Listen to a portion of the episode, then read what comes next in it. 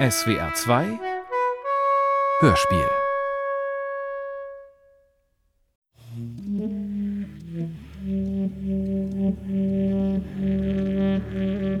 Keine Unterwerfung. Keine Einwilligung. Nur die unfassbare Wirklichkeit, die einen denken lässt, was geschieht mir gerade. Oder das geschieht gerade mir. Bloß gibt es da schon kein Ich mehr. Jedenfalls nicht mehr dasselbe. Du schwörst alles zu vergessen und niemandem je davon zu erzählen. Erinnerung eines Mädchens.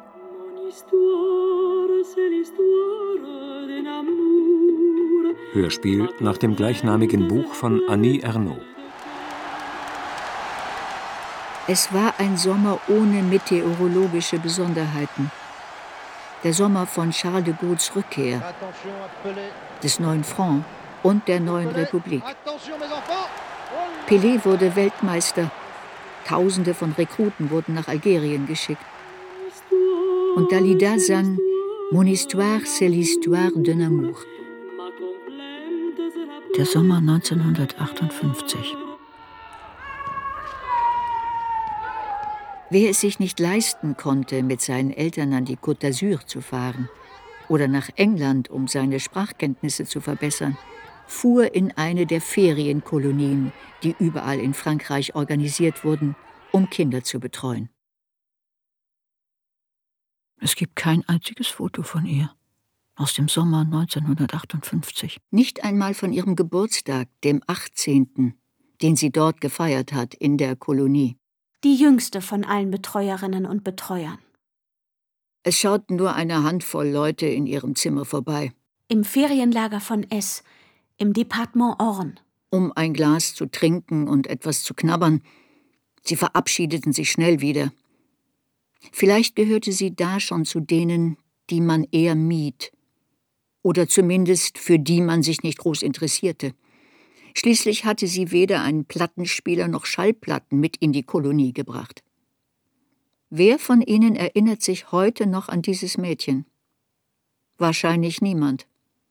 Wahrscheinlich haben Sie das Mädchen schneller vergessen als jeden anderen. Heilige Frau Maria. Die kleine Nutte. Es blüht eine Rose in meiner Hose. Wie eine Anomalie. Einen Verstoß gegen die Vernunft. Eine Störung der Ordnung. Etwas Lächerliches, mit dem man sich nicht das Gedächtnis belasten will. Ich wollte dieses Mädchen auch vergessen. Sie wirklich vergessen, das heißt, nicht mehr das Bedürfnis haben, über sie zu schreiben nicht mehr denken, ich muss über sie schreiben, über ihr Begehren, ihren Wahn, ihre Idiotie und ihren Stolz, ihren Hunger und ihr versiegtes Blut. Heilige Frau Maria. Es ist mir nie gelungen. Das Gedächtnis der Scham ist sehr viel klarer und erbarmungsloser als jedes andere. Es ist im Grunde die besondere Gabe der Scham. Seit 20 Jahren steht 58 in meinen Notizen zu jedem neuen Buch. Das Mädchen von 58. Das Mädchen von S. Das ist der fehlende Text. Die unbeschreibliche Leerstelle. Ich bin nie über wenige Seiten hinausgekommen. Immer verweigerte ich mich dem Schmerz einer Form. Vor mir die Zeit wird kürzer. Irgendwann wird es ein letztes Buch geben, so wie es einen letzten Geliebten gibt und einen letzten Frühling. Der Gedanke, ich könnte sterben, ohne über das Mädchen geschrieben zu haben, lässt mir keine Ruhe. Kein anderes Schreibvorhaben erscheint mir so lebensnotwendig. Eines Tages wird es niemanden mehr geben, der sich erinnert. Das, was dieses Mädchen erlebt hat, wird unerklärt bleiben. Umsonst gelebt. Annie Duchesne. Ich betrachte das schwarz-weiße Ausweisfoto im Jahrbuch des Pensionats Saint-Michel Yvetot. Ich sehe ein ebenmäßiges Gesicht, eine gerade Nase, dezente Wangenknochen, eine hohe Stirn, in die seltsamerweise auf einer Seite eine gewellte Strähne fällt, auf der anderen eine Schmachtlocke. Ein Lächeln, das man als sanft oder traurig beschreiben könnte. Der schwarze Pullover mit Stehkragen und Raglanärmeln wirkt streng und schmucklos wie eine Soutane. Alles in allem ein hübsches, schlecht frisiertes Mädchen, das Sanftheit und einen gewissen Gleichmut ausstrahlt und das man heutzutage auf 25 schätzen würde. Ist sie ich? Bin ich sie? Annie Duchesne. Um sie zu sein, müsste ich Annie Duchesne heißen. Spüren, wie die blaugrauen Augen meiner Mutter mir überall hin folgen. Davon träumen. Endlich auf eine Party zu gehen. Aber über niemanden sonst weiß ich so viel. Niemanden sonst kenne ich so gut. Weshalb ich zum Beispiel sagen kann, dass sie die beiden Stirnlocken den Lockenwicklern zu verdanken hat, die sie jede Nacht trägt. Und der sanfte Blick von ihrer Kurzsichtigkeit kommt. Für das Foto hat sie ihre dicke Brille abgesetzt. Das Mädchen auf dem Foto ist eine Fremde, die mir ihre Erinnerungen hinterlassen hat. Am frühen Nachmittag des 14. August sehe ich sie in S aus dem Zug aus Rouen steigen. Ihr Haar ist zu einem straffen, länglichen Knoten zurückgebunden. Sie hat die Brille auf, die ihre Augen kleiner macht. Sonst würde sie alles nur verschwommen sehen. In der Hand hält sie einen grauen Koffer, in der anderen eine große blau-weiße Kunstledertasche, die sie eine Woche zuvor auf dem Markt von Yves Thau gekauft hat. Ein Kleinstadtmädchen aus einfachen Verhältnissen, groß und kräftig, die wie eine brave Schülerin aussieht und handgeschneiderte Kleider trägt. Annie! Neben ihr die kleinere Gestalt einer Frau Mitte 50, gedrungen, eine gepflegte Erscheinung im Kostüm mit dauergewelltem Haar und entschlossen vorgerecktem Kinn, mit einem Gesichtsausdruck zwischen Unsicherheit, Misstrauen und Unzufriedenheit. Warte doch. Bist du sicher, dass du abgeholt wirst? Das Mädchen brennt vor Wut und Scham darüber, dass sie mit ihrer Mutter gesehen werden könnte. Dass sie in der Ferienkolonie abgeliefert wird wie ein kleines Kind. Gleich wird der Fahrer der Kolonie vor dem Bahnhof halten und sie wird auf den Wagen zulaufen, nachdem sie ihrer Mutter schnell einen Kuss auf die Wange gedrückt und sie verdattert auf dem Bahnsteig stehen gelassen hat mit traurigem Gesicht. Wahrscheinlich denkt sie, Geschieht ihr recht? dass es ihr recht geschieht. Sie hätte mich allein fahren lassen können. Was kann ich über dieses Mädchen sagen, wie sie damals war an diesem Augustnachmittag, als sie noch nicht wusste, was drei Tage später passieren würde? Spontan fällt mir ein, alles an ihr ist Begehren und Stolz. Und sie kann es kaum erwarten, eine Liebesgeschichte zu erleben. Aber ich konstruiere keine Romanfigur. Ich rekonstruiere das Mädchen, das ich einmal gewesen bin.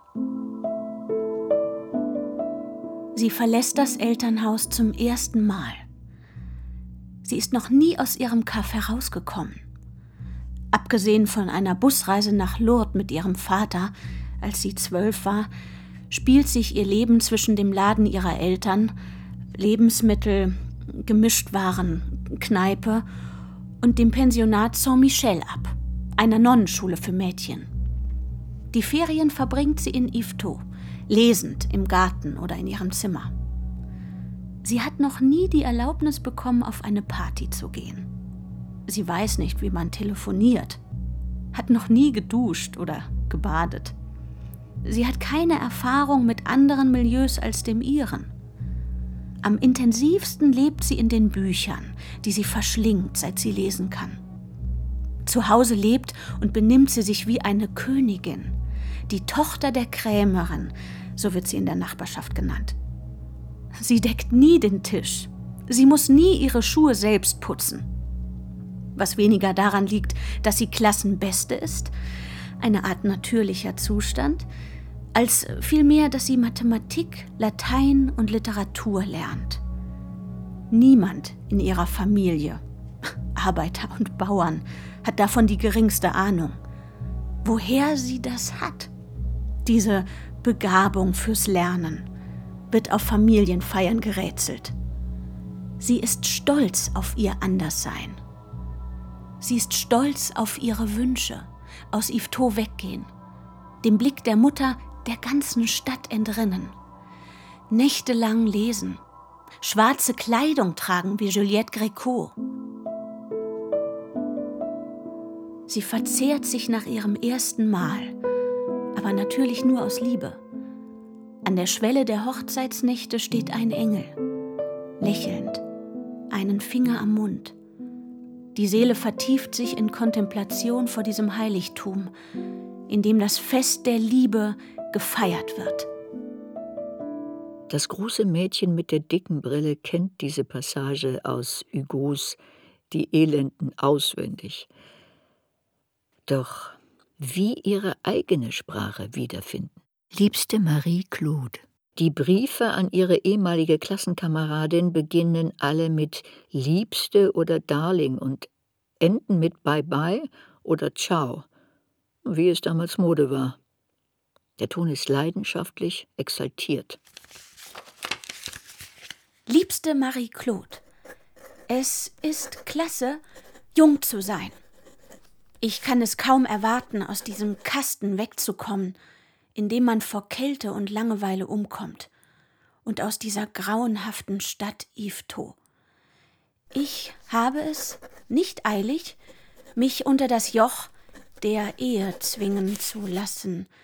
Man muss das Leben leben. Das ist das Mädchen, das in der Ferienkolonie eintrifft.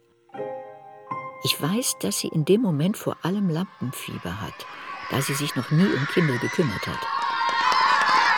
Natürlich werden alle Vorstellungen, die sie sich in den vergangenen Wochen von dem Sanatorium gemacht hat, das im Sommer zu einem großen Erholungsheim wird und ursprünglich ein mittelalterliches Kloster war, sofort ausgelöscht bei dem Anblick der großen Steintreppe, des langen Speisesaals mit den Säulen, der Schlafsäle mit den hohen Decken, des engen dunklen Flurs im obersten Stock, in dem Tür an Tür die Zimmer der gut 30 Betreuer liegen.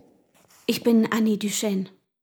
Die Selbstsicherheit und der Überschwang, die auf dem Bahnhofsvorplatz an ihr zu beobachten waren, sind verschwunden. Das Mädchen, mit dem sie sich das Zimmer teilt, hat bereits das Bett am Fenster belegt und ihre Sachen in die eine Hälfte des Schranks geräumt. Für sie ist alles neu.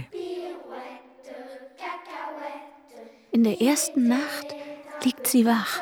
Sie hat noch nie mit einer Fremden in einem Zimmer übernachtet. Die anderen Betreuer gehen aufs Gymnasium oder auf eine Fachschule für Grundschullehrer. Einige haben sogar schon eine Anstellung. Sie ist die einzige, die von einer katholischen Schule kommt. Die fehlende Geschlechtertrennung verwirrt sie. Am 15. August an Maria Himmelfahrt geht sie zum ersten Mal nicht zur Messe. Sie kennt kein Lied, in dem es nicht um Gott geht. Erleichterung, als sie am zweiten Tag erfährt, dass sie keine Gruppe leiten soll, sondern als Springerin die anderen Betreuer vertreten wird. Seit drei Tagen ist sie in der Kolonie. Ich sehe sie die Treppe hinunterlaufen, in Jeans, einem ärmellosen Ringelpulli. Sie hat die Brille abgesetzt und den Dutt gelöst, die langen Haare wippen auf ihrem Rücken. Sie ist in einer extremen Aufregung. Es ist ihre erste Party. Ich weiß nicht mehr, ob in dem Keller schon Musik lief. Sicher ist nur, er war der Erste, der sie zum Tanzen aufgefordert hat. Sie wirbelt mit großen Schritten um ihn herum, geführt von seinem Griff. Es ist ihr peinlich, wie schlecht sie tanzt. Sie ist aufgewühlt, weil er sie unverwandt anstarrt. Noch nie hat jemand sie mit so schweren Augen angeschaut. Er, das ist H., der Chefbetreuer. Er ist groß, blond, breitschultrig mit kleinem Bauch. Er wirkt kaum älter als die anderen Betreuer, aber für sie ist er kein Junge mehr, sondern ein richtiger Mann. wegen seiner Stellung. Nicht eine Sekunde lang hätte sie gedacht, dass er sich für sie interessieren könnte. Während er sie eine Drehung nach der anderen machen lässt, weicht er zurück zur Wand. Das Licht geht aus. Er zieht sie abrupt an seine Brust und presst seinen Mund auf ihren. Ihr wird klar, dass er es war, der den Schalter betätigt hat. Sie weiß nicht, wie ihr geschieht. Er flüstert: Gehen wir raus. Gehen wir raus. Sie sind draußen, laufen eng umschlungen an den Mauern des Sanatoriums entlang. Vor dem dunklen Park drückt er sie gegen die Mauer, reibt sich an ihr. Sie spürt seinen Penis durch ihre Jeans an ihrem Bauch. Es geht ihr zu schnell. Sie ist nicht bereit für diese Geschwindigkeit, diese Gier. Sie spürt nichts. Sie lässt sich von seinem Begehren unterwerfen, dem unbeherrschten wilden Begehren eines Mannes. Sie fragt nicht, wohin sie gehen. Zieh dich aus. Zieh dich aus. Sie sind in ihrem Zimmer, im Dunkeln. Seit er sie zum Tanzen aufgefordert hat, hat sie alles getan, was er von ihr verlangt hat. Sie legt sich neben ihn auf das schmale Bett. Nackt. Sie hat keine Zeit, sich an seine absolute Nacktheit zu gewöhnen, an seinen nackten Männerkörper. Sofort spürt sie die Größe und Härte seines Glieds, das er ihr zwischen die Schenkel schiebt. Er versucht in sie einzudringen. Es tut ihr weh. Sie sagt, dass sie noch Jungfrau ist, als Verteidigung oder Erklärung. Sie schreit. Mir wäre es lieber, du würdest vor Lust schreien. Sie wäre gern woanders, aber sie bleibt. Sie kommt gar nicht auf die Idee, sich anzuziehen und wieder auf die Party zu gehen. Als wäre es zu spät, es sich noch anders zu überlegen. Als hätte sie nicht das Recht, diesen Mann in dem Zustand zurückzulassen, den sie in ihm ausgelöst hat, mit dieser rasenden Lust. Für sie ist es unvorstellbar, dass er sie nicht unter all den anderen ausgesucht hat, auserwählt. Die Fortsetzung läuft ab wie ein Pornofilm. Er allein ist Herr der Situation.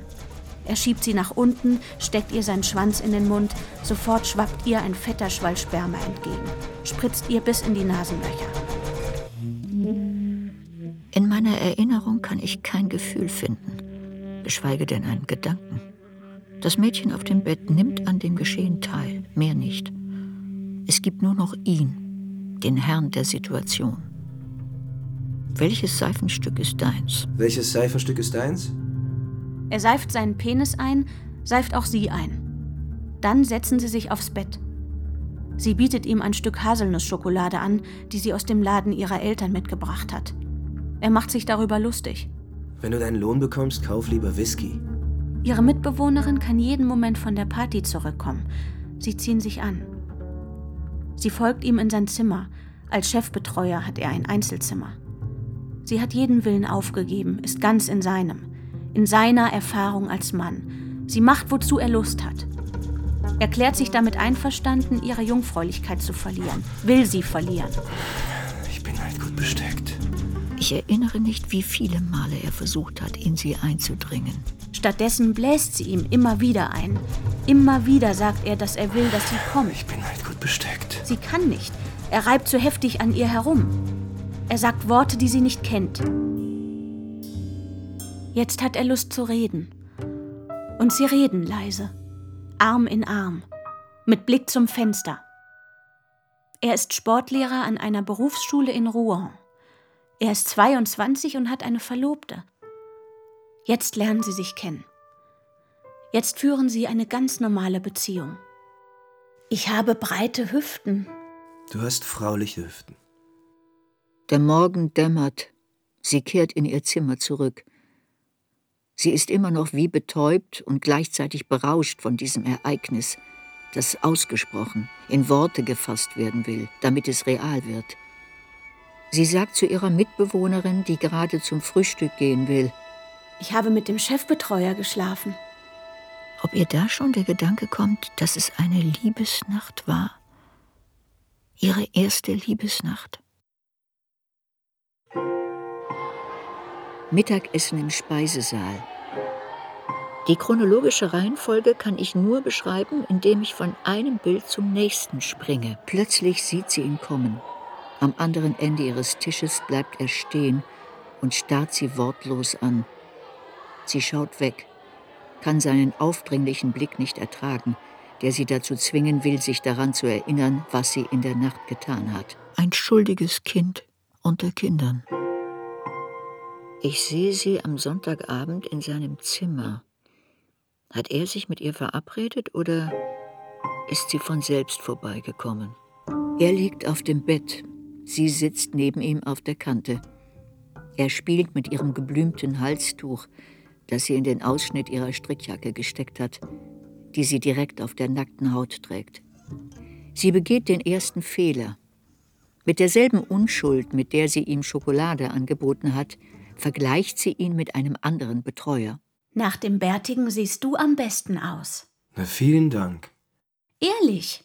Sie sagt das als objektive Wahrheit, die auf keinen Fall bedeutet, dass sie den Bärtigen vorzieht. Sein Gesicht verfinstert sich. Aber sie ist überzeugt, dass sie kriegen wird, was sie will. Eine weitere Nacht mit ihm. Wegen dem, was zwischen ihnen war. Er ist ihr Geliebter. In der nächsten Einstellung hat er das Zimmer verlassen. Sie steht da und wartet, in dem Glauben, dass er zurückkommt. Doch nicht er betritt das Zimmer, sondern ein Betreuer mit braunen Locken, Claude L. Er macht ihr klar, dass es nichts bringt, wenn sie dort wartet. H. komme nicht wieder. Ich glaube, sie fragt, ob er bei der blonden Grundschullehrerin ist. Er antwortet nicht. Vielleicht lacht er. Sie steht im grellen Licht, benommen, fassungslos. Als jemand klopft, versteckt sie sich schnell hinter der offenstehenden Tür. In der Ecke an die Wand gepresst, hört sie Monique C. lachen und zu dem Lockenkopf sagen, der ihr ein Zeichen gegeben haben muss, dass sie da ist. Und was macht sie da? Ist sie betrunken? Sie kommt hinter der Tür hervor und Monique mustert sie amüsiert. Ich weiß nicht mehr, was sie gesagt hat. Ihre Worte sind längst unter der Scham begraben. Vielleicht wollte sie wissen, ob H bei der Blonden ist. Jedenfalls hat sie sich eine Abfuhr eingehandelt. Und ruft Monique C. flehend zu. Aber wir sind doch Freundinnen, oder? Und Monique C. antwortet gehässig, voller Abscheu. Nein. Wo haben wir denn zusammen Schweine gehütet? Ich lasse die Szene immer wieder vor meinem inneren Auge ablaufen. Ein halbes Jahrhundert ist vergangen und das Entsetzen darüber, wie schlecht ich mich gefühlt habe, wird nicht kleiner. Eine Hündin, die gestreichelt werden möchte und einen Tritt bekommt. Ich sehe sie im Flur vor den Zimmern. Wann an diesem Abend ist sie verstört, verloren, dem kleinen Truppbetreuer begegnet?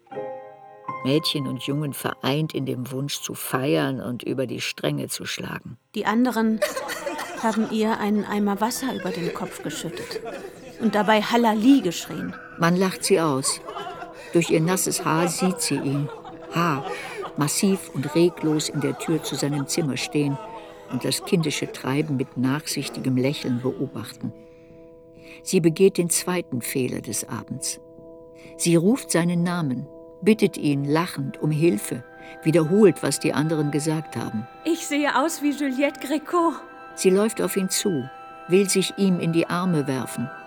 Er rührt sich nicht, seine Arme hängen herab. Er lächelt immer noch, ohne etwas zu sagen, verschwindet in seinem Zimmer.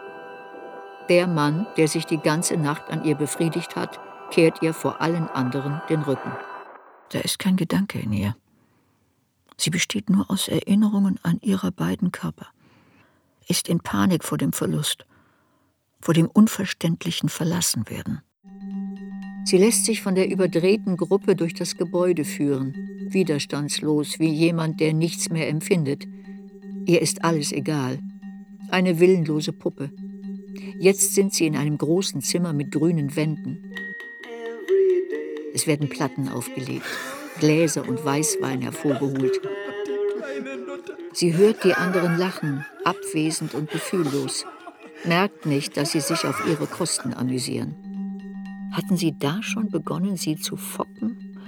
Wie die Betreuerin Claudine D. ihr ein paar Tage später sagen wird, weil alle von ihrer Nacht mit dem Chefbetreuer wussten und ihre Entwürdigung auf dem Flur mit angesehen hatten. Die Glühbirne an der Decke ist jetzt ausgeschaltet. Sie liegen paarweise auf den Betten und dem Boden. Sie hat sich mit Jacques R. auf einer Matratze ausgestreckt. Sie sind von der Taille abwärts nackt, im selben Schlafsack. Er hört nicht auf, sie zu küssen. Sie mag seine schlaffen Lippen nicht. Er stößt mit seinem Penis zu, der dünner ist als der von H. Sie sagt Nein und dass sie noch Jungfrau ist. Er befeuchtet sie zwischen den Schenkeln. Ich glaube, sie weint, während Dalida singt Je pars vers le bonheur. Er versucht ein weiteres Mal in sie einzudringen. Sie hat Angst, dass er es schafft. Aber sie kommt nicht auf die Idee zu gehen.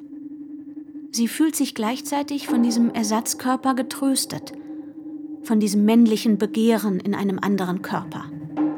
Wahrscheinlich ist sie in diesem Moment bereits von dem Willen angetrieben, sich nur H hinzugeben.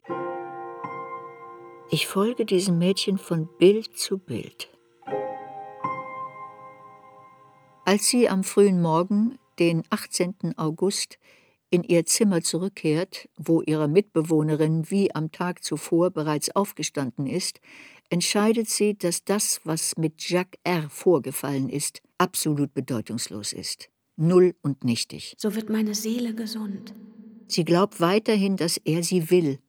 Auch dann noch, als sie ihn am nächsten Abend in seinem Zimmer aufsucht und er sie schroff abweist. Du hast etwas mit er gehabt. Sie gibt nicht auf. Sie will, dass er sie anfasst, als Beweis für sein Begehren. Sie will, dass er sich an ihr befriedigt bis zur Erschöpfung. Sie will es, obwohl sie erfährt, dass Katharine, die blonde Grundschullehrerin, deren Verlobter in Algerien ist, ihren Platz im Bett des Chefbetreuers eingenommen hat. Ihr Verlangen nach ihm, Herr, sprich nur ein Wort. danach, dass er ihren Körper beherrscht, entfremdet sie von jedem Gefühl der Würde. So wird meine Seele gesund. Der Gott, zu dem sie in der Kathedrale von S betet, ist nur ein Götze von H, ihrem wahren Gott. Es ist ihr egal, dass einige Betreuerinnen tuscheln, H sei groß, kräftig und dumm. Sie findet, dass er aussieht wie Marlon Brando. Sie nennt ihn insgeheim ihren Erzengel. Liebste Marie-Claude, mir geht es blendend. Ich habe die ganze Nacht mit dem Chefbetreuer geschlafen. Schockiert dich diese Offenbarung? Und am nächsten Tag habe ich mit einem Sportlehrer geschlafen. Da hast du es. Ich bin schamlos und zynisch. Am schlimmsten ist, dass ich keine Schuldgefühle habe. Es ist so kinderleicht, dass ich zwei Minuten später nicht mehr darüber nachdenke. Von nun an haben andere leichtes Spiel. Sie können mit dir machen, was sie wollen. Sich in deine Leere stürzen. Du verweigerst ihnen nichts. Spürst sie kaum. Du wartest weiter auf den Herrn, darauf, dass er dir die Gnade erweist, dich zu berühren. Wenigstens noch einmal. Herr, sprich nur ein Wort, so wird meine Seele gesund. Wie weiterschreiben? Die Einfachheit der Erzählung kommt mir abhanden, die in meiner Erinnerung aufbewahrt ist. Wie soll ich beschreiben, was sie erlebt hat in S? Mit einer Gelassenheit und Hybris, die von allen anderen als völlig verrückt und unmoralisch bewertet wurde. Soll ich schreiben, dass ich zehn Jahre vor der 68er Revolution bemerkenswert unerschrocken war, eine Vorkämpferin der sexuellen Befreiung? Oder dass das Mädchen aus der Perspektive der französischen Gesellschaft der 50er Jahre, die den Wert einer Frau an ihrem Lebenswandel misst, bemitleidenswert leichtsinnig, gutgläubig und naiv war. Tanzen, lachen, über die Stränge schlagen, anzügliche Lieder singen, flirten. Sie will nichts anderes als dieses Leben. Jeden Abend wird gefeiert. Sie ist bei allen spontanen Partys dabei. Bei den nächtlichen Ausflügen in die leeren Straßen von S, nachdem man über die Mauer geklettert ist. Es ist die aufregendste Zeit ihres Lebens. Sie ist berauscht von ihrer Freiheit. Weshalb sie taub ist für allen Spott, alle Sarkasmen und beleidigenden Bemerkungen. Sie ist stolz darauf, ein Objekt der Begierde zu sein. Seit H muss sie einen männlichen Körper spüren. Hände, ein steifes Glied, Eine tröstende Erektion. Kein kokettes Hinauszögern, kein Aufschub. Sie begehrt das Begehren der anderen. Die Anzahl der Männer ist ein Beweis ihrer Verführungskraft. Wegen ihres Rufs kommen sie sofort zur Sache, schieben ihr den Rock hoch oder öffnen den Reißverschluss ihrer Jeans. Sie sagt ihnen, dass sie noch Jungfrau ist. Also drei Minuten zwischen den Schenkeln. Sie wechselt von einem zum nächsten, ohne irgendeine Regel. Hoch leben die Nutten.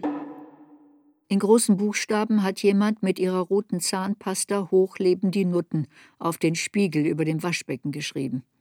Nur ihre Zimmergenossin regt sich darüber auf. Ich glaube sogar, dass sie sich darüber amüsiert. Sie ist nicht das, was die anderen über sie sagen. Seid gemein. Am schlimmsten ist, dass ich keine Schuldgefühle habe. Das dürft ihr nicht. Eine Wand aus Gelächter um sie Geht herum. euch gar nichts an. Jemand hat den sehr persönlichen Brief, den sie an ihre Freundin geschrieben und dann weggeworfen hat, um einen neuen anzufangen, aus dem Papierkorb geholt und an das schwarze Brett geheftet. Für alle gut lesbar. Sie ist fassungslos, dass sie am Pranger steht und nicht der Schuldige. Dass niemand sie in Schutz nimmt. Ist ihr bewusst, dass sie gegen das Bild, das die anderen von ihr haben, nicht ankommt? Dass sie im Unrecht ist, die kleine Nutte dämlich verliebt in einen Kerl, der seine Nächte mit der Blonden verbringt, die hübscher ist als sie? Ich glaube nicht, dass sie auch nur auf die Idee kommt, das zu tun, wozu die Selbstachtung sie hätte zwingen müssen. Sich von den anderen fernhalten. Wir haben dir einen Himmel auf den Rücken gepinselt. Sie kann nicht auf die neuen Erfahrungen verzichten, auf den Rausch der Gemeinschaft, das Glück einer durch Streiche, Spott und Vulgarität zusammengeschweißten Gruppe. Einen Riesenpimmel. Weil das Glück der Gruppe größer ist als die Erniedrigung, will sie weiterhin dazugehören, den anderen gleichen, bis zur vollständigen Anpassung. Jeden Tag, wenn ich mich zum Schreiben hinsetze, steht mir dasselbe Bild vor Augen. Die lärmenden Kinder in einheitlicher blauer Kleidung, als verschwommener Hintergrund, davor der obszöne Chor der Betreuer und über ihnen schwebend H, der Engel des Bildes. In dem Bild gibt es kein Ich, es gibt nur die anderen, die sich auf sie Annie D. übertragen. Der Höhepunkt meines Wahns. Die Nacht vom 11. auf den 12. September 1958. Sie hatte erfahren, dass H. eine Party mit Käsefondue organisierte, um seinen Abschied aus der Kolonie zu feiern. Und dass die Blonde, die ein paar Tage frei hatte, nicht dabei sein würde. Als das Erlöschen des Lichts und das Klopfen des Besenstiels die Tanzenden zum Partnerwechsel auffordert, findet sie sich in Haas Armen wieder. Sofort schiebt er ihr das Kleid hoch, fasst ihr brutal in den Schlüpfer und sie überkommt ein irrsinniges Glück. Eine unglaubliche Verzückung, ausgelöst von einer Geste, auf die sie seit der ersten Nacht gewartet hat. Seit über drei Wochen. In ihr ist kein Gefühl der Erniedrigung, nur die reine Lust, von ihm entjungfert und besessen zu werden. Und alles fügt sich ihrem Begehren. Sogar, wie sie sicher nachgerechnet hat, der Knaus-Ogino-Kalender. Komm mit mir auf mein Zimmer. Sie liegt auf seinem Bett, nackt, die Beine gespreizt. Ein Vorspiel hat es nicht gegeben. Sie reißt sich zusammen, um unter seinen Stößen nicht zu schreien. Er müht sich vergeblich ab. Also bläst sie ihm ein. Freiwillig. Später muss sie die Blonde erwähnt haben, denn er zeigt auf das gerahmte Foto einer Dunkelhaarigen, hübsch und lachend, auf dem Nachttisch. Die Blonde? Ach, ich liebe nur meine Verlobte. Sie ist noch Jungfrau. Egal. Es ist ihr egal. Sie ist nicht gedemütigt. Er sagt, er muss jetzt schlafen. Er reist früh ab. Er schickt sie weg. Die Nacht vom 11. auf den 12. September hat anderthalb Stunden gedauert. Ich habe seinen Namen im Telefonbuch eingegeben, eine Adresse in einem angrenzenden Departement und eine Telefonnummer. Ich saß ungläubig vor dem Bildschirm. Also musste ich nur die Nummer wählen, um seine Stimme zu hören. Die echte Stimme. Ich war hin und her gerissen zwischen Angst und Wunsch, wie bei einer spiritistischen Sitzung. Als könnten die 50 Jahre einfach verschwinden und ich wäre dann wieder das Mädchen von S. Sie ist allein in ihrem Zimmer. Ihre Zimmergenossin führt Aufsicht im Schlafsaal, aber sie will nicht ins Bett. Sie darf nicht schlafen. Er hat versprochen, um sechs Uhr vorbeizukommen, um sich von ihr zu verabschieden. Der Morgen danach beginnt. Die zarte Nacht der Fantasie. Unaussprechliches Glück. Sie entdeckt Blutflecken in ihrem Schlüpfer. Sie beschließt, dass ihr Jungfernhäutchen gerissen ist, dass er sie tatsächlich entjungfert hat, auch wenn er nicht in sie eingedrungen ist. H ist jetzt wirklich ihr Geliebter, ihr Geliebter für alle Ewigkeit. Als er am Morgen nicht kommt, geht sie zu seinem Zimmer und klopft. Stille. Sie glaubt, dass er noch schläft. Sie versucht es noch mehrmals. Dann schaut sie durchs Schlüsselloch. Er steht im Zimmer, mit dem Rücken zu ihr, im Schlafanzug. Er hat einfach nicht aufgemacht. Sobald ich irgendwo die ersten Takte von Mon Histoire höre, überfällt mich von einer Sekunde auf die andere ihr Wahn, die unglaubliche Realität ihres Wahns. Es spielt keine Rolle, dass er sein Versprechen gebrochen hat.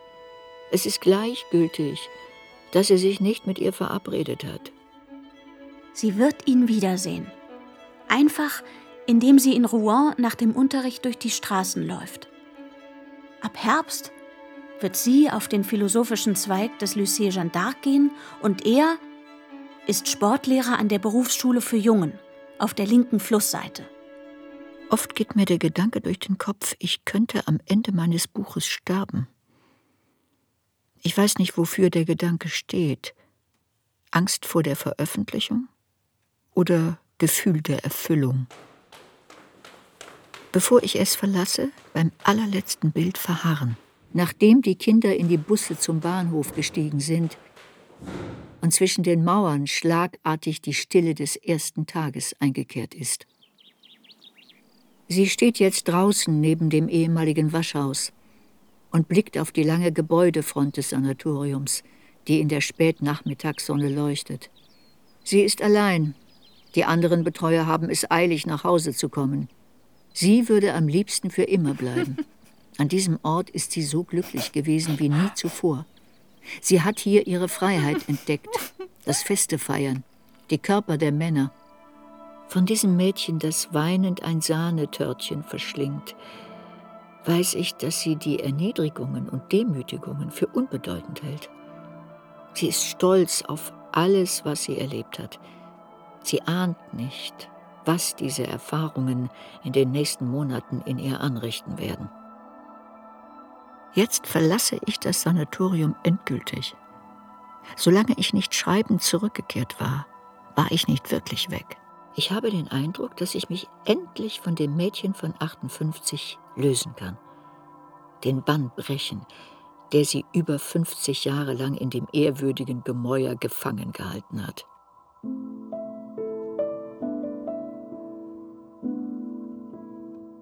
Ich kann sagen, sie ist ich, ich bin sie.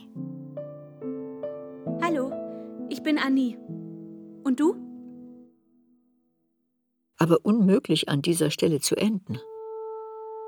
Das geht erst, wenn ich einen bestimmten Punkt in der Vergangenheit erreicht habe, wenn ich über die zwei Jahre nach dem Ferienlager hinausgekommen bin. Hallo, ich bin Annie. Und du? Ein Schwarz-Weiß-Foto, quadratisch. Vor einer Wand sieht man ein Metallbett und daneben ein rechteckiges Holztischchen mit Schublade. Noch weiter rechts eine Tür mit einer Glasscheibe im oberen Teil, durch die man vom Gang aus in das Zimmer schauen kann. Genau in der Mitte des Fotos, über dem Tisch, hängt ein ärmelloses Kleid mit einem bunten Muster und an der Taille gerafft mit zahlreichen Plissés. Auf dem Tisch liegen zwei aufgeschlagene Bücher oder Schulhefte und ein Schulmäppchen. Das Kleid wirkt inmitten der kargen Umgebung luxuriös. Auf der Rückseite des Fotos mit blauem Filzstift Zimmer im Kloster Ernemont kurz vor dem Auszug Juni 1959. Ich habe das Foto nach meiner schriftlichen Philosophieprüfung gemacht. Die Kamera hatten meine Eltern als Werbegeschenk bekommen. Ich erinnere mich, wie ich dafür den Tisch eigens neben das Bett getragen habe.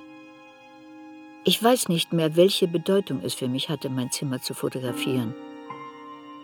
Vielleicht wollte ich die Spuren einer unglücklichen Zeit und einer Verwandlung festhalten, verkörpert von dem Kleid, das ich in der Ferienkolonie am häufigsten getragen habe, und dem Tisch, an dem ich viele Stunden für den Philosophieunterricht gelernt habe. Du bist gebenedeit unter den Frauen und gebenedeit ist die Frucht deines Leibes. Nie mehr möchte ich die sein, die ich in diesem Zimmer gewesen bin inmitten der Katastrophe.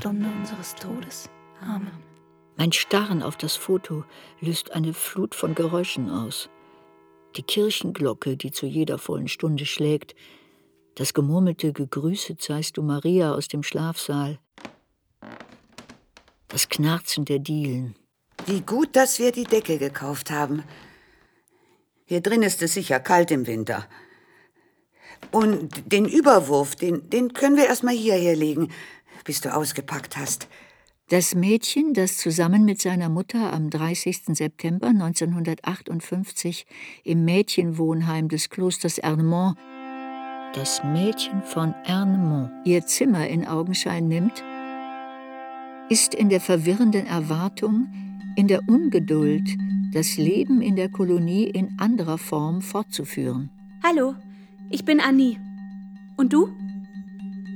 Sie braucht die anderen mehr denn je.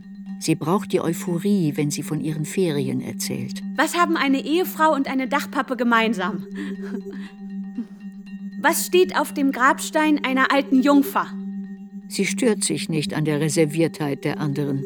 Sie glaubt, von ihnen beneidet oder bewundert zu werden bis ein Mädchen ihr erklärt, dass sich keine ihrer Freundinnen so ausdrückt. Im Pensionat in Yvetot waren ihr die sozialen Unterschiede zwar bewusst, aber die Tochter der Krämerin konnte stolz auf ihre Noten sein. Also Unter der eingeschworenen Gemeinschaft des Lycée Jeanne d'Arc hat sie nicht den Ruf einer begabten Schülerin. Sie ist die Fremde, wie die Hauptfigur in Camus' Roman, den sie im Oktober liest unbeholfen und plump inmitten der Mädchen im rosafarbenen Kittel, ihrer wohlerzogenen Unschuld und ihres sexuellen Anstands. Sie hat das Gefühl, einer allgegenwärtigen Überlegenheit ausgesetzt zu sein, die sie einschüchtert. In manchen Nächten schloss ich mich auf der Toilette ein, stellte mich auf die Klobrille und blickte durch die Dachluke auf die Lichter der Stadt hinunter, die bis zum linken Flussufer reichten. Ich lauschte dem Rauschen der Stadt, dem Tuten einer Sirene im Hafen. Mein Geliebter war dort draußen, da wo die Dunkelheit begann. Im Oktober hat mein Blut aufgehört zu fließen. Da muss man doch was dagegen tun. Es ist Samstag, Ende Oktober. Sie liegt auf dem Bett ihrer Eltern, über dem ein großes Bild der heiligen Therese von Lisieux hängt. Dr. B., der Hausarzt der Familie, tastet und hört sie ab. Ihre Mutter steht am Fußende des Bettes und wendet den Blick nicht von ihrem Bauch. Die Figuren in dieser Szene schweigen konzentriert. Totenstille vor dem Urteil. Ich weiß nicht, woran das Mädchen denkt. Vielleicht betet sie zu der Heiligen über dem Kamin. Dr. B. hebt den Kopf, mit einem Mal gesprächig, als wollte er die Mutter von der Unschuld der Tochter überzeugen. Er erklärt, dass eine Amenorrhoe, so heißt das nämlich gute Frau, häufig vorkommt. Manche Ehefrauen von Kriegsgefangenen hatten den ganzen Krieg über ihre Periode nicht. Allgemeine Erleichterung, fast fröhliche Atmosphäre. Alles, was gedacht, aber in keinem Moment ausgesprochen worden ist, verflüchtigt sich. Die Tragödie hat nicht stattgefunden. Da muss man doch was dagegen tun. Zwei Jahre lang hilft nichts gegen das Austrocknen meiner Eierstöcke. Weder die Meprobamat-Tabletten, die ein Neurologe verschreibt, noch die Jodtropfen des Gynäkologen. Du darfst nur zum Abschlussball der Landwirtschaftsschule, wenn du bis dahin deine Tage bekommen hast. Ich glaube nicht, dass meine genervte Mutter an meine Unschuld glaubte. Das Ausbleiben meiner Menstruation schien für sie der Beweis für ein bis dahin unentdecktes, in der Kolonie begangenes Vergehen zu sein. Wir redeten beide mit niemandem darüber, als wäre es ein unaussprechlicher Manchmal hebe ich beim Schreiben den Kopf und trete aus dem Blick nach innen heraus. Dann sehe ich mich wie jemand, der mich von draußen beobachtet, an einem kleinen Schreibtisch am Fenster sitzend. Ich frage mich, was es bedeutet, wenn eine Frau Szenen vor ihrem inneren Auge ablaufen lässt, die über 50 Jahre zurückliegen. Welche Überzeugung treibt sie an? Wenn nicht die das Erinnern eine Form der Erkenntnis ist? Wozu schreibt man, wenn nicht um etwas freizulegen? etwas, das hilft zu verstehen und zu ertragen, was passiert ist, was man getan hat. Das Mädchen hat die Seine nie überquert, um die Berufsschule zu finden, an der H. Sportlehrer war. Es wollte nicht den Eindruck erwecken, nach ihm zu suchen und auf keinen Fall eine Begegnung erzwingen, bei der ihr die Wahrheit, die es ahnte und zugleich verdrängte, ins Gesicht zu schlagen drohte, nämlich dass sie ihm egal war. Solange sie ihm nicht gegenüberstand, konnte sie weiter von ihm träumen. Ich habe Haas Vor- und Nachnamen bei Google eingegeben. Ein Gruppenfoto gehörte zu einem Artikel aus einer Lokalzeitung mit der Überschrift E und H feiern goldene Hochzeit. Er war es tatsächlich, in der Mitte des Fotos umringt von über 40 Menschen. Er war der mit der imposantesten Statur, schwere Schultern, ein beträchtlicher Bauch und die Ausstrahlung eines Patriarchen. Neben ihm eine kleine Frau mit Brille. Ein Männerleben. Laut dem Artikel hatte das Paar in den 60er Jahren geheiratet und Kinder, zahlreiche Enkel und sogar Urenkel bekommen extremes Missverhältnis zwischen dem Einfluss der zwei Nächte mit diesem Mann auf mein Leben und meiner kompletten Abwesenheit in seinem. Ich beneide ihn nicht. Ich bin es, die schreibt. Heute, nachdem ich mir das Foto noch einmal angesehen habe, fühle ich ein vages Unbehagen, fast schon Mutlosigkeit. Ich bin eine und Sie sind alle. Man könnte meinen, eine Sippe hätte sich gegen die Erinnerung verbündet, würde die Reihen um ihren Paten schließen. Als beschuldigten sie mich, den Wahn von damals in anderer Form fortzusetzen. Jeden Tag an meinem Schreibtisch das Mädchen aufzusuchen, das ich gewesen bin, und mit ihr zu verschmelzen. Du wirst ihn betören. Du wirst ihn betören. Irgendwann nahm ihr Traum eine andere Form an. Er war zu einem Horizont geworden, dem des nächsten Sommers, wenn sie, davon war sie überzeugt, H. in der Kolonie wiedersehen würde. Du wirst so viel schöner, klüger und selbstsicherer sein als die unscheinbare Person, die du gewesen bist. Du wirst seiner würdig sein und er wird sich sofort in dich verlieben. Nach den Weihnachtsferien 1959 wurde ihr Traum konkreter. Programm zur Perfektionierung. Schlanker werden und so blond wie die Blonde in S. Intellektuelle Fortschritte machen. Methodisch für den Philosophieunterricht lernen. Das fehlende gesellschaftliche Wissen aufholen, schwimmen und tanzen lernen. Die abendlichen Gespräche im Wohnheim meiden. Den Jugendleiterlehrgang absolvieren zu einer perfekten Betreuerin werden. Mich die Lehrer vergessen lassen, die mich von dem Sommer trennte. Liebste Marie-Claude, es ist verrückt, wie vernünftig uns die Philosophie machen kann. Das ständige Nachdenken und Schreiben darüber, dass wir andere Menschen nicht als Mittel für eigene Zwecke benutzen dürfen, dass wir rationale Wesen sind, dass wir unsere Entscheidungen nicht unbewusst oder aus Fatalismus treffen dürfen, weil das erniedrigend ist, hat mir die Lust aufs Flirten genommen. Da ist kein Platz für den Befehl vor Lust, statt vor Schmerzen zu schreien, für Sperma im Mund, für die kleine Nutte, für die ausbleibende Menstruation. Manchmal scheint es mir, als hätte ein anderes Mädchen den Sommer in S verbracht. Descartes, Kant, der kategorische Imperativ und die gesamte Philosophie verurteilen das Mädchen aus der Kolonie. Sie solle sich schämen, sagt ihr die Philosophie. Scheinheilige Frau Maria. Jetzt schämt sie sich dafür, ein Objekt der Begierde und stolz darauf gewesen zu sein. Sie schämt sich für die Szene im Flur, für Wo haben wir denn zusammen Schweine gehütet? Es blüht eine Rose in meiner Hose. Sie schämt sich für das Gelächter und die Verachtung der anderen. Es ist eine weibliche Scham. Programm zur Perfektionierung. Ich sehe das Mädchen des Winters 1959 stolz an ihrem Willen festhalten und hartnäckig ihre Ziele verfolgen. Eine Art Wille zum Unglück. Eine Tasse Milchkaffee am Morgen. Eine dünne Scheibe Fleisch zum Mittagessen, außer freitags gedünsteten Fisch. Abends Suppe und etwas Kompott oder einen Apfel. Ich habe das Vergnügen der vergangenen Monate, Baguette mit Butter und Pommes frites in mich hineinzustopfen, durch den bewussten Verzicht ersetzt.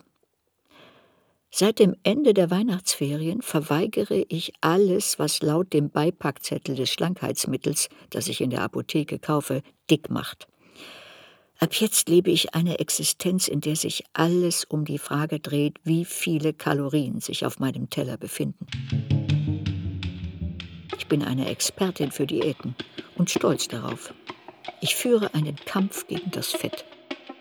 Koste es, was es wolle, um Haar zu verführen. Die Kapitulation erfolgt eines Sonntagnachmittags in dem Laden in Yvetot, dem Königreich meiner süßen Kindheit, in dem jedes Unglück, jede mütterliche Ohrfeige mit dem tröstenden Griff in die Keksdose oder das Bonbonglas endeten. Ich weiß nicht, woran das Mädchen denkt, das auf einmal jede Kontrolle verliert. Es ist die erste Szene der Gier. Das Bewusstsein wird machtlos Zeuge. Mit der Übelkeit kommt das Ende. An diesem Tag weiß das Mädchen in dem Laden noch nicht, dass sie in einen Teufelskreis geraten ist, in dem auf strenge Abstinenz eine unkontrollierbare Essattacke folgt. In einen Teufelskreis aus Reinheit und Unreinheit. Wann werde ich wieder normal sein? Wann höre ich auf, so zu sein? Ich glaube nicht, dass ich die Verbindung zu H herstellte. 20 Jahre später fand ich in einer Bibliothek ein Buch über Essstörungen und konnte dieser Obszönität, die damals mein Leben bestimmt hatte, endlich einen Namen geben. Bulimie. Liebste Marie-Claude, vielleicht habe ich zu große Ambitionen und werde scheitern. Meine Pläne kommen mir ziemlich utopisch vor. Vielleicht bin ich doch ungeeignet für die Universität. Sie ist konstant unter den Klassenbesten. Aber das Selbstvertrauen der anderen Mädchen die sich erst gar nicht um ihre Abiturnote kümmern, die davon reden, dass sie ein Literatur- oder Pharmaziestudium an den Elitehochschulen beginnen werden, als wäre ihnen der Platz schon sicher, schüchtert sie ein. An der Universität verrenkt man sich nur das Hirn. Im Februar schreibt sie sich für die Aufnahmeprüfung an einer Fachschule in Rouen ein, die eine Berufsausbildung zur Grundschullehrerin anbietet. In unserer Familie geht man auf die Schule des Lebens als hätten die Worte, die sie ihre ganze Kindheit über gehört hatte, sie doch noch klein gekriegt. Jetzt will sie den Weg in die Zukunft einschlagen, den die Gesellschaft für die begabten Töchter von Bauern, Arbeitern und Wirtsleuten vorsah. Die widerstandslose Verinnerlichung ihrer sozialen Herkunft. Aber du hast doch ein so gutes Zeugnis. Das Mädchen stellt sich auf die Seite des Vaters, der sich, im Gegensatz zur enttäuschten Mutter, freut. In ihrer Vorstellung von dem Beruf einer Grundschullehrerin sind die Kinder nur als verschwommene, fröhliche Bande präsent. Wie in der Ferienkolonie von S. An einem Mittag im April die Absage. Das definitive Ende meines Traums. Sehr geehrtes Fräulein Duchesne, wir Die Begründung habe ich vergessen. mit das Aber Annie Duchesne war als Betreuerin in der Ferienkolonie von S unerwünscht. Das bestätigte der Brief auf brutale Weise. Ich glaube, was mich in dem Moment überwältigte, war nicht der Schmerz darüber, H. nicht wiederzusehen, sondern das Ausmaß meiner früheren Unwürdigkeit, die angesichts der Absage nicht zu leugnen war, denn viele Betreuer kamen mehrere Jahre hintereinander nach S. Man wollte nichts mehr von diesem Mädchen wissen, unter keinen Umständen, nicht einmal auf höchster Ebene. Die Scham war unauslöschbar, für immer eingeschlossen in den Mauern des Sanatoriums. Weshalb ich auch letztes Jahr zum ersten Mal jemandem davon erzählte, einer befreundeten Schriftstellerin. Ich glaube, dass die Frau zwischen der Behauptung ihrer Transzendenz Irgendwann im selben Monat liest sie Das andere Geschlecht von Simone de Beauvoir. Ganz und gar ergriffen davon läuft sie durch die Straßen von Rouen. Plötzlich blickt sie hinter die Fassade, geht sie mit offenen Augen durch die Welt, in der alles ein Beweis für die Macht der Männer und die Entfremdung der Frauen ist. Sie hat die Antwort auf ihre Frage bekommen, wie man sich richtig verhält. Die Frage fast aller Mädchen dieser Zeit. Als freies Subjekt. Ich glaube, dass die Frau zwischen der Behauptung ihrer Transzendenz und ihrer Entfremdung als Objekt wählen muss. Heilige Jungfrau Maria. Doch nur weil man die eigene Scham versteht, kann man sie noch lange nicht überwinden. Anfang September legt sie die Aufnahmeprüfung ab an der Fachschule für Grundschullehrerinnen. Sie kann nicht glauben, dass sie den zweiten Platz unter 60 Bewerberinnen belegt hat, von denen nur 20 genommen werden. Ein eindeutiges Zeichen des Schicksals. Das Bild eines Septembernachmittags. Sie sitzt in ihrem Zimmer in Yvetot auf dem Bett, sieht sich im Spiegel über der Kommode und hört die Walzer von Strauss. Eine Schallplatte, die mir Freunde meiner Eltern geschenkt haben. Auch wenn mir die Musik eigentlich zu schnulzig ist, passt sie in diesem Moment gut zu meinem Triumph. Ich koste ihn mit Hilfe meines Anblicks im Spiegel aus, als sähe ich dort die Zukunft. Ein blinder Moment. Der Beginn ihres absoluten Irrtums. Erbaut 1886 thront die Fachschule auf einem 19.000 Quadratmeter großen Grundstück oberhalb von Rouen. Die riesige Aula, der Saal für Musik und Tanz, die Schlafsäle mit Zentralheizung. Die angehende Grundschullehrerin ist sicher beeindruckt von der prachtvollen Architektur, der großzügigen Ausstattung und von der perfekten Organisation, die sie an die Kolonie erinnert. Hallo, ich bin Annie Duchesne. Wenn man eine vorherrschende Wahrheit ans Licht holt, was ja der Sinn und Zweck einer Selbsterzählung ist, mit der man sich der eigenen Kontinuität vergewissern will, fehlt immer etwas Entscheidendes. Die Tatsache, dass man in dem Moment, wo man etwas erlebt, nicht versteht, was man da gerade erlebt.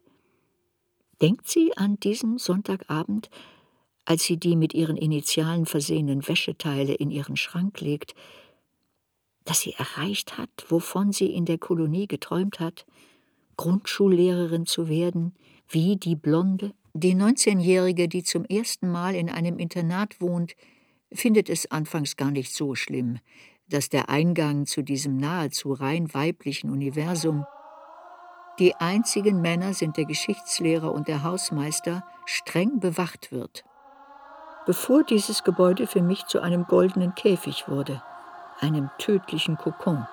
Die Außenwelt wird von den Mauern gefiltert und dringt kaum zu ihr durch. Weder die Ereignisse in Algerien, für die sie sich seit dem Philosophieunterricht interessiert, jetzt ist sie leidenschaftlich für die Unabhängigkeit, noch der Tod von Gérard Philippe und Camus berühren sie. Liebste Marie-Claude. Hier ist es ganz in Ordnung. Wir haben verschiedene Fächer: Psychologie, Pädagogik, Zeichnen, Singen, Hauswirtschaft. Die Stimmung ist gut.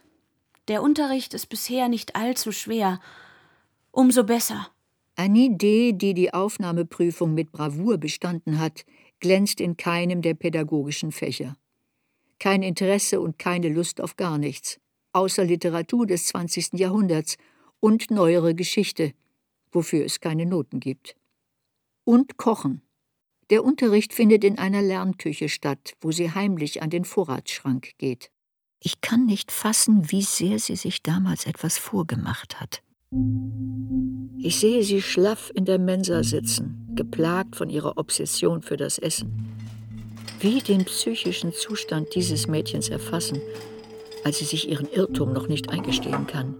Wie ihre Verzweiflung ermessen, wenn nicht anhand dieser klaren Erinnerung, dass sie sich wünschte, sie wäre die Küchenhilfe, die den Rollwagen in die Mensa schiebt und das Essen auf den Tischen verteilt. Liebste Marie-Claude, natürlich habe ich mich dafür entschieden, aber man kann eigentlich nicht sagen, dass ich es wirklich entschieden hätte. Findest du nicht, dass wir eher durch die Ereignisse gelenkt werden?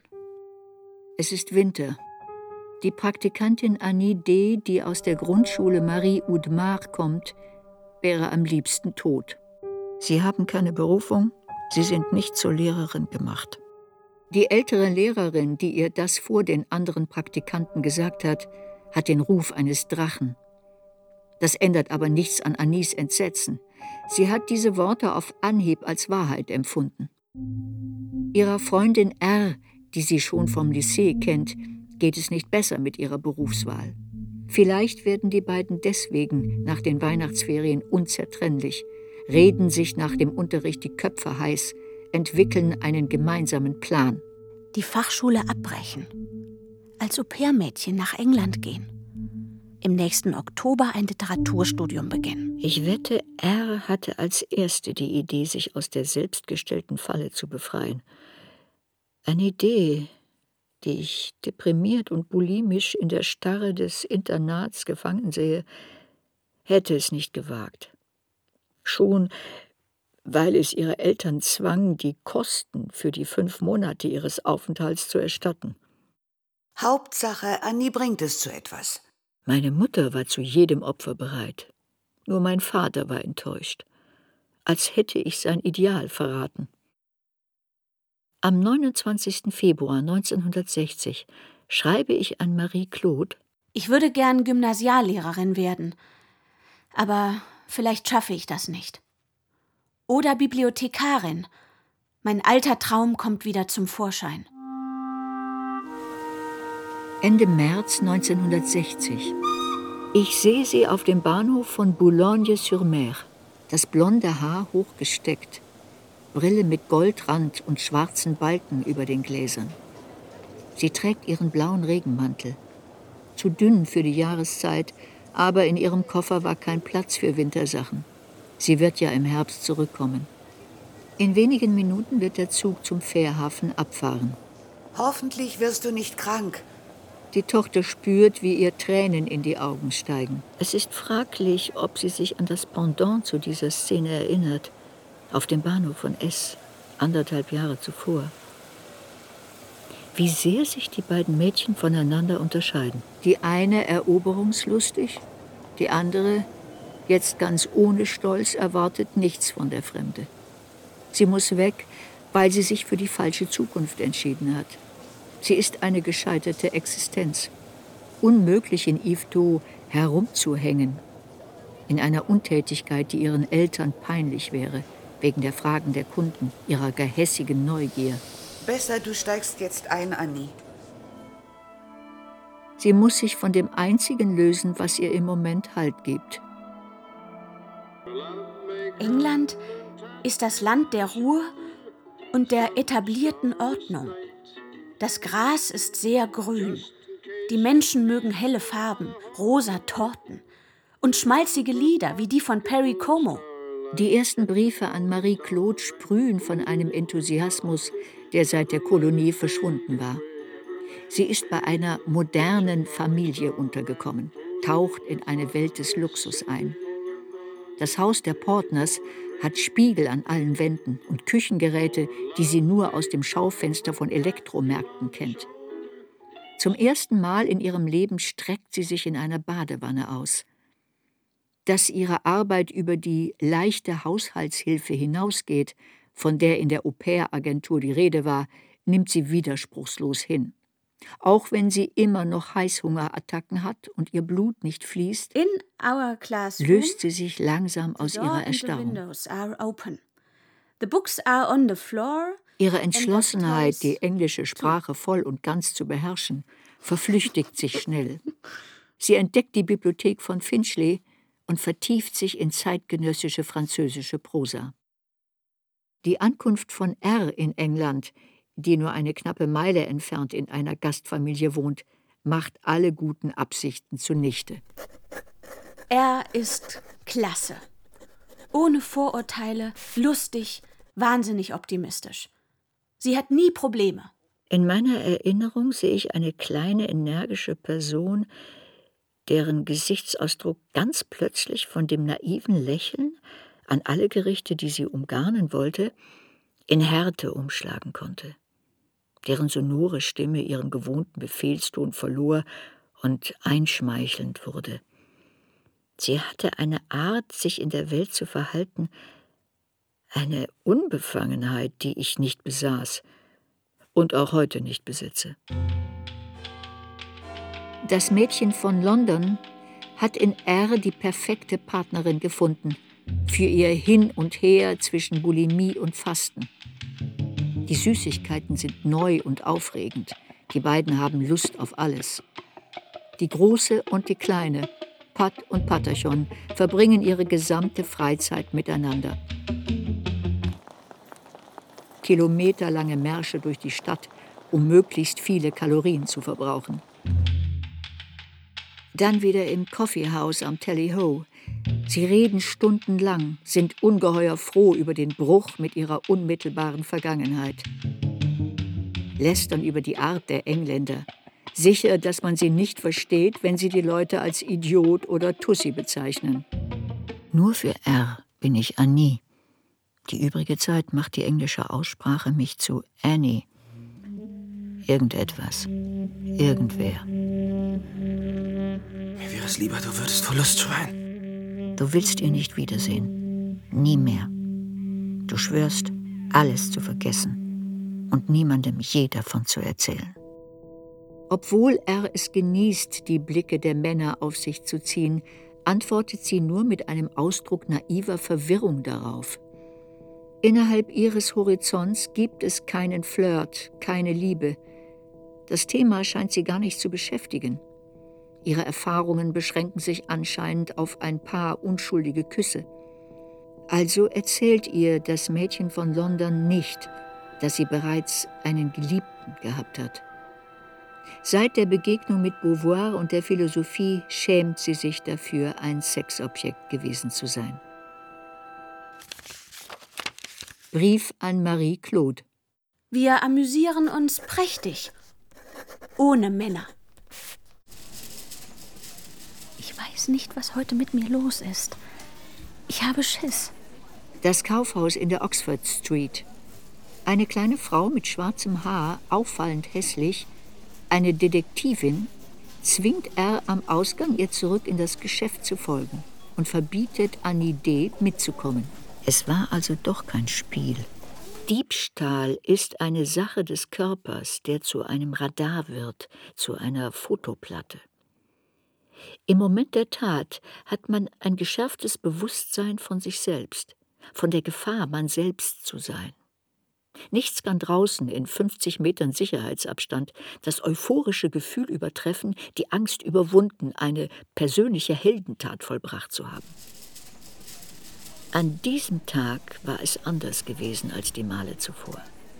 Ich hatte mich seltsam gefühlt, erhemmt. Mehrmals hatte ich zu R, die sich sorglos bediente, gesagt, ich weiß nicht, was heute mit mir los ist. Ich weiß nicht, was heute mit mir los ist. Ich habe Schiss. Er wehrte sich, als sie festgehalten wurde, stritt selbstbewusst alles ab, obwohl man in ihren Taschen ein paar Handschuhe und andere Dinge fand. Ihre englische Gastfamilie bewahrte sie davor, die Nacht im Gefängnis zu verbringen, indem sie eine Kaution von 20 Pfund hinterlegte. Schon eine Woche später stand sie vor Gericht. So war mir Gott helfe. Und ich schwor auf die Bibel, dass sie unschuldig war. Die Portners fanden mich marvelous. Rs Anwalt beendete sein Plädoyer mit der Bitte an das Gericht, sich die Angeklagte anzuschauen. War sie nicht der Inbegriff von Unschuld? Er zeigte auf ihr rundes Gesicht, das Haar, das sie wie Jean Seberg geschnitten trug. Das hässliche Gesicht der Kaufhausdetektivin konnte nur lügen. Er wurde freigesprochen. Der Sieg über das Gesetz erleichterte das Vergessen. Wir haben schnell aufgehört, darüber zu sprechen. Unsere Diebstähle blieben ein gemeinsames Geheimnis, für das wir uns schämten. Ob das Mädchen die Ursache in der Kolonie verortet hat, wie ich es später getan habe. Das einzige Foto als Au pair in England hat R im Freibad von Finchley aufgenommen. Das hochgesteckte Haar à la Brigitte Bardot, der Bikini, die Sonnenbrille, die einstudierte Pose, die ihre schlanke Teiche betont. Ein Arm auf die Steinplatten gestützt, der andere entspannt auf den angewinkelten Beinen. Ein Mädchen, das an ein Pin-up-Girl erinnert. Annie D. hat es geschafft, die Blonde aus der Kolonie zu werden. Haasblonde. Allerdings ist sie ein kaltes, bulimisches Pin-up, ohne Monatsblutung, das hochmütig jeden männlichen Annäherungsversuch abwehrt. Alle Erinnerungen an die Kolonie sind eingemauert. Aus der kleinen Nutte ist wieder ein anständiges Mädchen geworden. Wenn sie mit geschlossenen Augen auf ihrem Handtuch liegt, fühlt sich das Mädchen von dem Foto meilenweit von meinem alten Ich entfernt. Es ist, als würde die Wirklichkeit auf Abstand gehen. Ich habe begonnen, mich selbst zu einer literarischen Figur zu machen. Zu jemandem, der die Dinge so erlebt, als müssten sie eines Tages aufgeschrieben werden. An einem Sonntagnachmittag Ende August oder Anfang September 1960 sitze ich allein auf einer Bank in einem Park. Die Sonne scheint, Kinder spielen, ich habe etwas zu schreiben dabei. Ich beginne einen Roman. Ich schreibe vielleicht eine Seite oder zwei, vielleicht nur eine Szene. Eine junge Frau liegt neben einem Mann auf einem Bett. Sie steht auf, geht weg. Ich frage mich, ob ich nicht, als ich dieses Buch hier begonnen habe, magnetisch angezogen war von dem Bild im Woodside Park als hätte alles, was seit der Nacht mit H in der Kolonie geschehen war, zu dieser Initiationsgeste des Schreibens geführt. Mein Buch wäre dann die Schilderung einer gefährlichen Überfahrt, die im Hafen des Schreibens endet. Die lehrreiche Demonstration, dass nicht zählt, was passiert, sondern was man daraus macht. Eine dieser beruhigenden Vorstellungen des Alters – Unmöglich zu sagen, ob sie wahr ist. Letzter Brief aus England. Nach einem Jahr des Nichtstuns werde ich wieder lernen müssen. Das wird eine große Umstellung für mich. Aber es ist besser, etwas zu tun zu haben. So hat man wenigstens das Gefühl, nützlich zu sein. Etwas zu erschaffen. Auch wenn es nur Aufsätze sind, mit denen die Gesellschaft absolut nichts anfangen kann. Ich werde nach Yvetot zurückkehren und mich an der Universität von Rouen einschreiben. Ich werde zwischen dem Laden meiner Eltern und der Uni hin und her pendeln. Die Scham, die meine Eltern in mir auslösen, ist weniger stark als das Bedürfnis nach einem Zufluchtsort, den ich bei ihnen finde. In ihrem kleinen Laden, dem Refugium meiner Kindheit. Ich kann es kaum erwarten, in die Stadtbibliothek zu gehen und alle Bücher auszuleihen, die der Professor uns diktiert hat. Eine dreiseitige Liste. Ich folge den Vorlesungen mit einem Gefühl der Erfüllung und des Stolzes. Ich lebe in einem intellektuellen Erwachen, im Glück der Entfaltung. Als wir unseren ersten Aufsatz über ein literarisches Thema schreiben sollen, bekomme ich die beste Note. Alle Chansons dieses Herbstes erzählen von meinem Glück. Ich gehe auf das Buch zu, das ich schreiben will, so wie ich zwei Jahre zuvor auf die Liebe zugegangen bin. Das Essen ist keine fixe Idee mehr. Mein Appetit ist so wie vor der Kolonie. Ende Oktober fließt mein Blut wieder. Liebste Marie-Claude, ich ziehe mich von der Welt zurück wie Blaise Pascal, finde in meinem Zimmer Ruhe. Ich habe gerade vier Stunden am Stück für die Uni gelernt. Es gibt da ein Zitat von Nietzsche, das ich sehr schön finde. Wir haben die Kunst, damit wir nicht an der Wahrheit zugrunde gehen. Die kleine Nutte. Scheinheilige Frau Maria. Im ersten Sommer nach dem Ende des Algerienkriegs, dem Sommer 62, bin ich mit einer Freundin, die sich von ihrem Gehalt eine Ente gekauft hatte, in den Urlaub gefahren. Ich habe die Strecke nach Spanien so geplant, dass wir einen Abstecher nach S machen konnten. Wir hielten vor dem Tor und ich habe mir die Anlage vom Auto aus angesehen. Ich weiß nicht, warum ich nicht ausgestiegen bin. Wahrscheinlich aus Angst erkannt zu werden.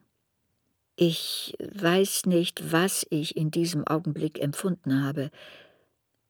Im Grunde war ich nur deshalb zurückgekehrt, um den grauen Mauern zu zeigen, dass ich nichts mehr mit dem Mädchen von 58 zu tun hatte. Ich war zurückgekehrt, um mich meiner neuen Identität zu vergewissern. Annie Duchesne, die brillante und brave Literaturstudentin.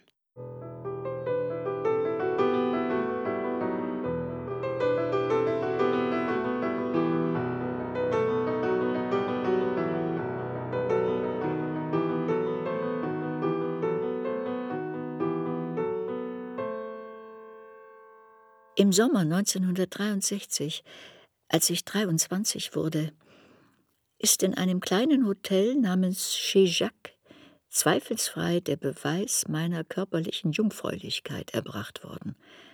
Ich kannte nur seinen Vornamen, Philipp. In dem ersten Brief, den er mir schrieb, las ich seinen Nachnamen. Ernaud. Ernaud. Die Übereinstimmung der ersten drei Buchstaben mit Ernemont war für mich ein mysteriöses Zeichen. Ich habe diesen Text geschrieben, ohne mich umzudrehen. Die Seife der ersten Nacht. Die in roter Zahnpasta geschriebenen Worte. Die verschlossene Tür der zweiten Nacht. Die Single Only You die ich Samstagabends in meinem Zimmer in Yvetot aufgelegt habe, um im Dunkeln mit mir selbst einen Slow zu tanzen. Die Sinnlosigkeit des Erlebten in dem Moment, in dem man es erlebt, vervielfacht die Möglichkeiten des Schreibens. Ich weiß nicht, was dieser Text ist. Selbst das, was ich mit dem Schreiben bezweckt habe, hat sich aufgelöst. In meinen Notizen habe ich eine Art Absichtserklärung gefunden. Den Abgrund erkunden zwischen der ungeheuren Wirklichkeit eines Geschehens in dem Moment, in dem es geschieht, und der merkwürdigen Unwirklichkeit, die es Jahre später annimmt.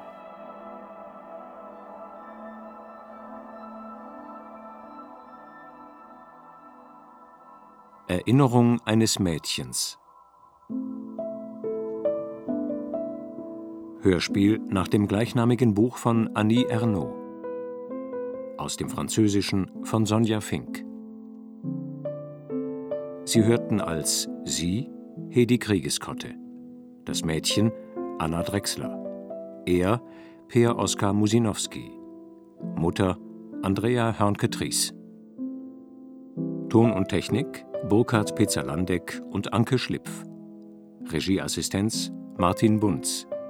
Hörspielbearbeitung und Regie Irene Schuck.